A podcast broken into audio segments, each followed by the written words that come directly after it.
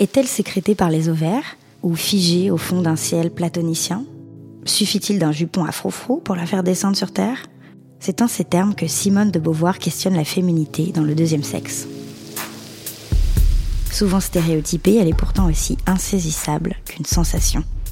C'est pourquoi nous avons voulu laisser des femmes l'illustrer dans une évocation libre, spontanée, brute de leurs cinq sens. Ces questions, nous les avons posées à Laure Adler.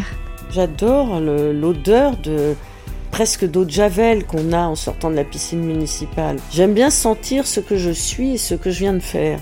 Amélie Pichard. Mon chat dort sur ma tête toutes les nuits. Elle s'enroule sur ma tête. Et j'adore cette sensation euh, de m'endormir avec son ronronnement comme ça. Roselyne Bachelot. Ce qui caractérise les saveurs de mes grands-mères et de ma mère, c'est que ce sont des cuisines assez puissantes. Mais aussi à Inamoja, Hélène Darroze et d'autres.